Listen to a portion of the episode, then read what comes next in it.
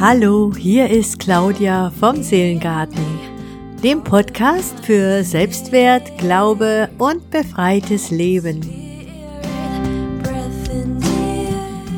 Dich erwarten hier sowohl psychologische als auch spirituelle Themen, die dir helfen können, sowohl dich selbst als auch deine Mitmenschen besser zu verstehen und so die Herausforderungen des Lebens leichter zu meistern.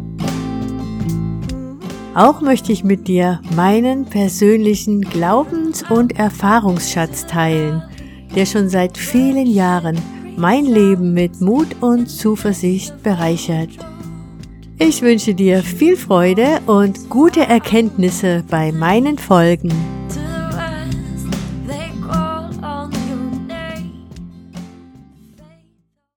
Heute sind wir schon beim vierten und damit auch den fast letzten Teil zum Thema Vergebung. In den ersten drei Teilen ging es ja hauptsächlich darum, wie es uns gelingen kann, anderen zu vergeben. Auch müssen wir uns tatsächlich ja manchmal selbst vergeben und dazu gibt es dann nochmal in der nächsten Folge einige Gedanken aus dem Buch 50 Sätze, die das Leben leichter machen von Karin Kuschig. Heute wollen wir das Thema jedoch erstmal von einem anderen Blickwinkel betrachten, und zwar, wie gehen wir damit um, wenn wir tatsächlich schuldig geworden sind. Manche Dinge kann man ja sogar wieder gut machen oder irgendwie ausgleichen. Bei vielen Dingen geht das aber nicht. Der Schaden bleibt, auch wenn wir es noch so bereuen. Und wenn wir ein einigermaßen funktionierendes Gewissen haben, dann werden wir da auch regelmäßig daran erinnert. Es gibt zwar gut gemeinte Lebenshilferatschläge, die uns einreden wollen, dass es sowas wie Schuld ja gar nicht gäbe. Das hätten sich irgendwelche religiösen Führer ausgedacht, die uns mit diesen Schuldgefühlen dann kontrollieren wollten und im Zweifelsfall wäre alles sowieso Karma oder jeder irgendwie selber für sein Glück oder Unglück verantwortlich. Ja, und es ist natürlich eine Menge Schindluder damit getrieben worden, und die Kirche selbst hat sich da keine Lorbeeren verdient, wenn man sich zum Beispiel den Ablasshandel im Mittelalter anschaut oder aber auch heute noch sich manch einer durch großzügige Spenden ein Platz im Himmel reservieren möchte. Aber ehrlich, so einfach können wir es uns doch nicht machen. Eine Schuld muss bezahlt werden. Das ist ja eigentlich schon ziemlich logisch, wenn wir nach Gerechtigkeit streben. Wir alle wollen gerecht behandelt werden und möglichst auch in einer gerechten Welt leben. Natürlich können wir vergeben und verzeihen, aber eben nur auf persönlicher Ebene. Wenn wir aber davon ausgehen, dass nicht wir letztendlich die Richter dieser Welt sind, die das Urteil sprechen, weder über uns noch über andere, sondern dass es da eine höhere Instanz gibt, die größer, weiser und gerechter ist als es je ein Mensch sein könnte, ja, dann ist es vielleicht mal ganz interessant zu hören, was diese Instanz oder dieser Gott zum Thema Gerechtigkeit, Schuld und Vergebung zu sagen hat. Und lasst uns hierfür mal einen Blick in die Bibel werfen. In der Bibel offenbart sich ein Gott, der beides in seinem Wesen verkörpert, Liebe und Gerechtigkeit. Und dieser Gott hat einiges zum Thema Schuld und Vergebung zu sagen. Vor allem spricht er darüber, welchen Ursprung und welche Auswirkungen Schuld überhaupt hat. Schuld ist etwas tiefgreifend Trennendes und Zerstörendes. Aber warum werden Menschen überhaupt aneinander schuldig und warum scheinen wir aus diesem Kreislauf von Schuld nicht herauszukommen? Warum können wir nicht einfach alle in Frieden miteinander leben? Was ist das eigentliche Problem dahinter? Die Bibel bringt Gott und damit eine geistliche, spirituelle Dimension ins Spiel. Der Mensch ist demnach von Gott geschaffen und führte einst eine enge, freundschaftliche, vertrauensvolle Beziehung mit Gott. Diese sollte wie jede vertrauensvolle Beziehung eine freiwillige Basis haben. Der Mensch hatte also die Wahl, mit Gott nach seinem guten Willen zu leben, aber auch sich von ihm abzuwenden. Und obwohl der Mensch anfangs in einem ja paradiesischen Zustand lebte und alles hatte, was er brauchte, ihm nichts fehlte, setzte er sich über Gottes Willen hinweg und entschied sich damit gegen Gott. Er misstraute Gott und dachte, Gott würde ihm etwas vorenthalten, und er glaubte der Lüge, dass er selber werden könne wie Gott und ewig leben, wenn er sich den Geboten widersetzte. Es kam somit zu einem irreparablen Bruch der Beziehung. Ein riesiger Schaden war entstanden, und durch diese Rebellion des Menschen gegen seinen eigenen Schöpfer nahm die Geschichte von Schuld ihren Anfang und ihren Lauf. Im ersten Buch Mose wird ganz deutlich die Verantwortung für diesen nicht enden wollenden Kreislauf der Schuld trägt der Mensch allein. Aber weshalb musste diese Trennung von Gott überhaupt geschehen? Hätte Gott nicht einfach mal die Augen zudrücken können? Diese Trennung hat damit zu tun, dass Gott in der Bibel als heilig bezeichnet wird. Und das bedeutet, dass nichts Schlechtes, Böses und keine Schuld bei ihm zu finden ist. Gott selbst verkörpert völlige Liebe und Gerechtigkeit. Und diese Heiligkeit ist so sehr ausgeprägt, dass nichts in seiner Gegenwart bestehen kann, was auch nur die Spur von Schuld aufweist. In der Nähe eines heiligen Gottes kann nur Heiliges und Reines bestehen. So wie wir uns auch noch nicht mal der Sonne nähern können und sofort verglühen würden, so kann auch Schuld und Sünde sich nicht dem heiligen Gott nähern.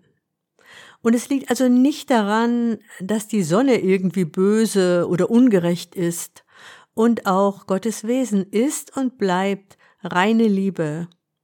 Das Problem liegt bei uns Menschen. Daher ist der Bruch in der Beziehung zu den Menschen, die Schuld auf sich geladen haben, grundlegend. Das Urteil über den Menschen und sein Herz ist da leider vernichtend. Im Römerbrief 3, 10 heißt es, so heißt es auch in den heiligen Schriften. Kein Mensch kann vor Gott als gerecht bestehen. Kein Mensch hat Einsicht und fragt nach Gottes Willen. Alle haben den rechten Weg verlassen, verdorben sind sie alle, ausnahmslos. Niemand ist da, der Gutes tut, nicht einer. Ihre Worte bringen Tod und Verderben, von ihren Lippen kommen böse Lügen, tödlich wie Natterngift sind ihre Reden. Nur Fluch und Drohung quillt aus ihrem Mund, rücksichtslos opfern sie Menschenleben. Wo sie gehen, hinterlassen sie Trümmer und Elend. Was zum Frieden führt, ist ihnen unbekannt. Sie wissen nichts von Gottes Furcht. Kein Mensch kann demnach vor einem heiligen Gott bestehen. Doch sind wir verantwortlich vor Gott. Wie schon erwähnt, kann der Mensch aktiv, selbstverantwortlich und frei handeln. Menschen sind also in der Lage, sagenhaft Gutes zu tun ja, oder auch unvorstellbar Schreckliches. Oder sich auf alle Nuancen dazwischen zu bewegen. Und nach Ansicht der Bibel handelt der Mensch nun ja nun nicht im luftleeren Raum. Da der Mensch von Gott geschaffen ist, ist er als Geschöpf dem Schöpfer verantwortlich. Gott ist es also nicht egal, ob ich äh, in einem Geschäft etwas mitgehen lasse oder rechtmäßig bezahle. Er möchte, dass ich seinem Wesen entsprechend handle, in Liebe zu den Mitmenschen, zu mir selbst und der ganzen Schöpfung.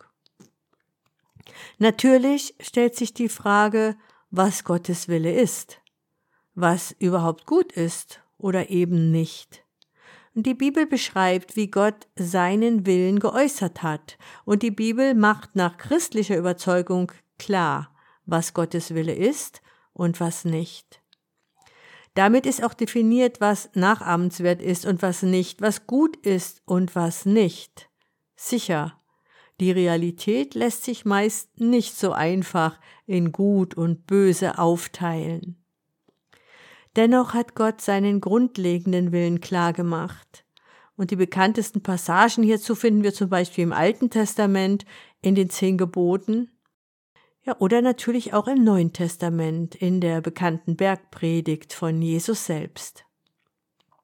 Wenn ich mich an göttlichen Maßstäben messen muss, dann lässt das mein Handeln in einem neuen Licht stehen, denn lasse ich nun etwas im Geschäft mitgehen, dann entsteht nicht nur ein Schaden für den Ladeninhaber, ja, weil etwas gestohlen wurde. Auch wird die Beziehung zwischen dem Ladeninhaber und mir gestört. Übrigens egal, ob mein Diebstahl entdeckt wird oder nicht. Ich habe sein Vertrauen missbraucht und ihn betrogen. Ja, und dann kommt eben noch eine weitere Dimension hinzu. Durch meinen Diebstahl werde ich auch vor Gott schuldig, weil ich nicht seinem Willen gemäß gehandelt habe. Auch diese Beziehung zwischen Gott und mir wird somit gestört. Unser Handeln hat somit immer Konsequenzen, auch wenn wir selbst denken, ist ja nicht so schlimm oder noch besser das Argument vorbringen, die anderen machen es ja auch so. Ich kann aber auch dann sündigen oder schuldig werden, wenn ich nichts Falsches tue, sondern einfach lieblos oder gleichgültig anderen gegenüber bin. Ja, auch Gedanken und zum Beispiel Neid oder Hass gehören hierzu.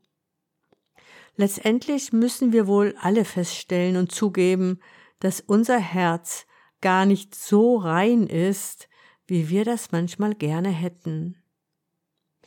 Wir nehmen uns oft die guten Dinge vor und dann tun wir doch wieder das, was eigentlich das Falsche ist.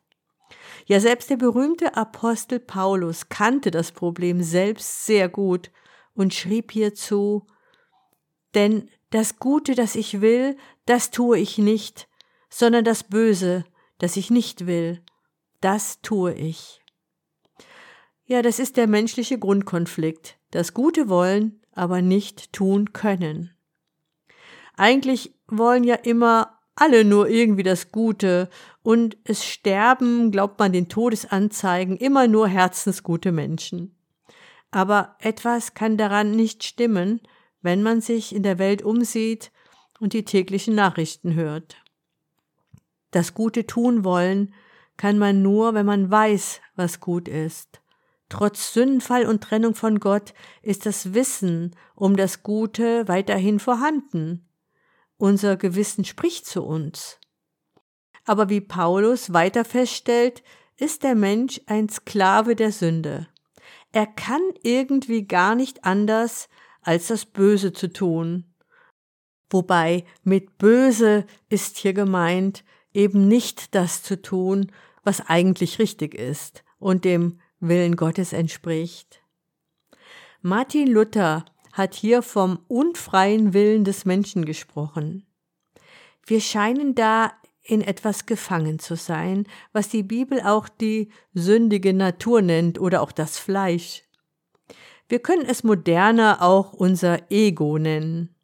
Dieses Ego in uns will immer gesehen und geehrt werden und hat irgendwie auch immer das Gefühl, zu kurz zu kommen. Und aus diesem Mangeldenken heraus handeln wir dann oft egoistisch und lieblos anderen gegenüber. Wir wollen bestimmen und so gerne Recht haben. Ein Mensch sieht, was vor Augen ist, Der Herr aber sieht das Herz an. Gott kennt unser Herz genau, wir müssen und wir können uns und ihm da nichts vormachen. Selbst König David, der als ein Mann nach dem Herzen Gottes bezeichnet wird, der bittet selbst in seinem Psalm Gott, erschaffe in mir ein reines Herz und gib mir einen neuen, aufrichtigen Geist. Und Gott antwortet im Propheten Hesekiel ich will euch ein neues Herz verleihen und euch einen neuen Geist eingeben. Das steinerne Herz will ich aus eurer Brust herausnehmen und euch dafür ein Herz von Fleisch verleihen. Es bleibt die Frage, wie Schuld wieder aus der Welt geschaffen werden kann. Oder anders gesagt, wie kann das Ungleichgewicht, das durch Unrecht geschieht, wieder ausgeglichen werden? Wenn es für Gott nicht egal ist, wie ich handle und schuldig vor Gott werden kann, wie bekomme ich diese Schuld dann wieder los? Wenn ich grundsätzlich vor Gott nicht bestehen kann und grundsätzlich von ihm getrennt werden kann, wie kann die Beziehung zu Gott wiederhergestellt werden? Die gesamte Bibel spannt hier einen sehr großen Bogen über die ganze Menschheitsgeschichte. So wichtig und entscheidend scheint dieses Thema über Schuld und Vergebung zu sein. Die Geschichte beginnt, als die Beziehung mit Gott noch ungetrübt war, im Paradies. Dann folgt die schon beschriebene grundsätzliche Trennung von Gott und den Menschen. Und sie endet in den Evangelien mit der grundlegenden Wiederherstellung dieser Beziehung. Der Weg zu Gott ist wieder frei und für jeden möglich, der das selbst möchte. Auch hier wird wieder mal niemand zu seinem Glück gezwungen. Und die Ausgangslage ist dabei jedoch wirklich kompliziert, denn Gott wird, wie schon erwähnt, als heilig bezeichnet. Kein Mensch kann mit seiner Schuld vor Gott bestehen. Und niemand kann aus sich selbst heraus die Schuld vor Gott begleichen. Gleichzeitig ist Gott gerecht. Das bedeutet, dass er Schuld nicht einfach unter den Teppich kehren kann. Es muss zu einem gerechten Ausgleich kommen, die Schuld muss gesühnt werden, alles andere wäre ungerecht.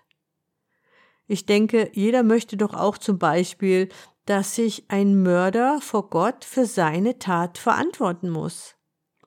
Die Frage ist also, wie es zu einem Ausgleich kommen kann. Die Antwort, wenn auch etwas verkürzt hier, lautet, Gott hat selbst für einen Ausgleich gesorgt, indem er Jesus in die Welt sandte. Jesus wird in der Bibel Sohn Gottes genannt. Das bedeutet, dass er ein Mensch mit göttlichem Wesen war. Jesus bestätigt es selbst, wenn er sagt, ich und der Vater sind eins. Oder wer mich sieht, sieht den Vater. Wir können somit es so verstehen, dass Gott selbst in menschlicher Gestalt in diese Welt hineingeboren wurde. Jesus selbst war also heilig, völlig ohne Schuld, wie Gott selbst. Jesus, der Sohn Gottes, stellte sich als schuldlosen Ausgleich für allen entstandenen Schaden zur Verfügung. Egal, ob es die Schuld im Blick auf Taten, Einstellungen oder die grundsätzliche Trennung von Gott betrifft. Und durch den Ausgleich, diesen Opfertod am Kreuz, den Jesus freiwillig geleistet hat, konnte die Schuld auch beglichen und bezahlt werden. Es ist möglich, Vergebung für die schwerste Schuld zu bekommen. Es ist möglich, dass die zerbrochene Beziehung zwischen Gott und Mensch wiederhergestellt wird. Die christliche Botschaft der Vergebung bietet einen einmaligen Weg, Schuld loszuwerden. Es ist ein Weg, der das Problem von Schuld grundlegend und ein für allemal löst. So heißt es im Römerbrief weiter dazu, ich lese jetzt hier nur einige Stellen dazu, Jetzt aber ist die Gerechtigkeit Gottes, nämlich seine rettende Treue offenbar geworden. Er hat einen Weg zum Leben eröffnet, der nicht über das Gesetz führt. Dieser Weg besteht im Glauben, das heißt im Vertrauen auf das, was Gott durch Jesus Christus getan hat. Alle erfahren Gottes rettende Treue, die in diesem Glauben stehen. Es gibt hier keinen Unterschied. Alle sind schuldig geworden und haben die Herrlichkeit verloren, in der Gott den Menschen ursprünglich geschaffen hatte.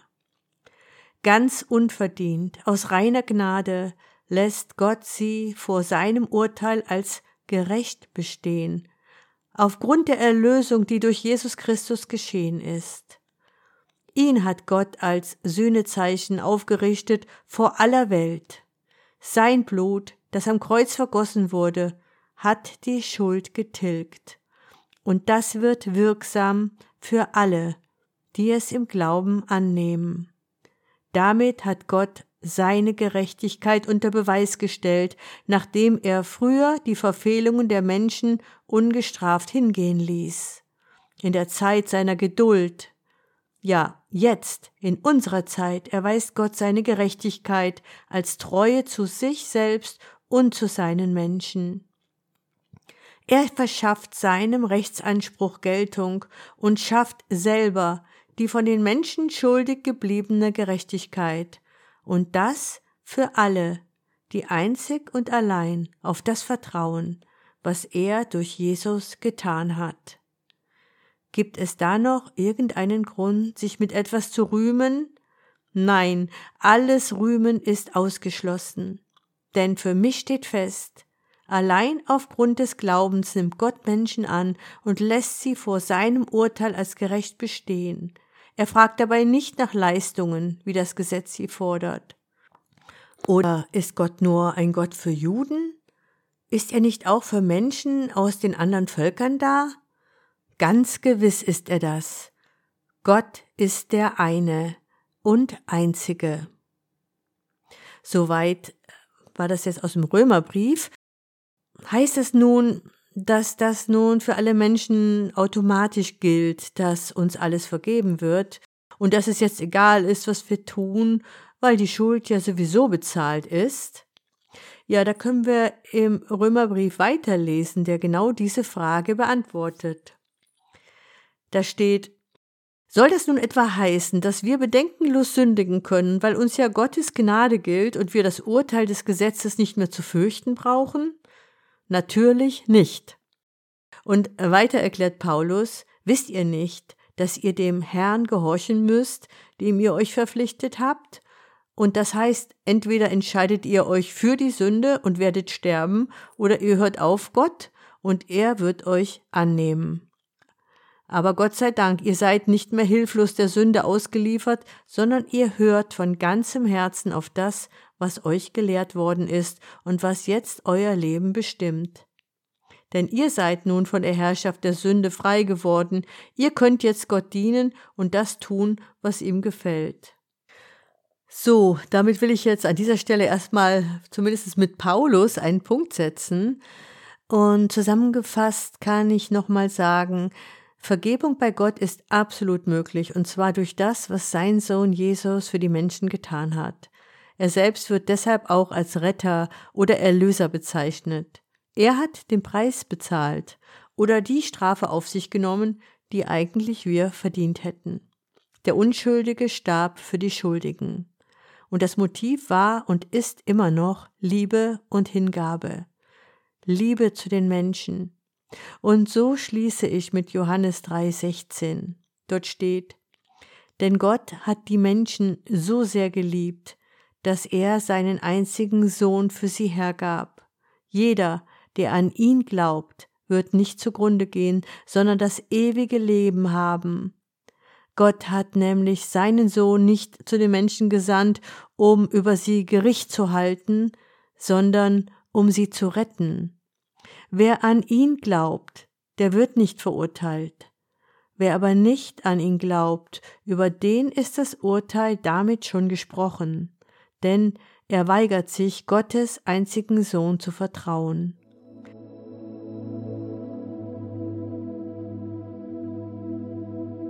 Gnade fließt in mein Leben, endlos wie ein Fluss.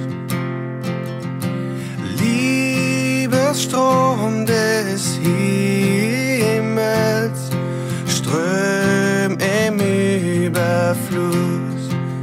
Danke, Jesus.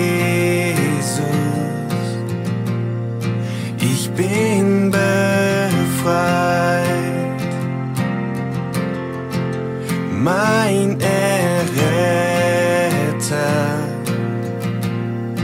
für alle Zeit. Nimm mein ganzes Leben, das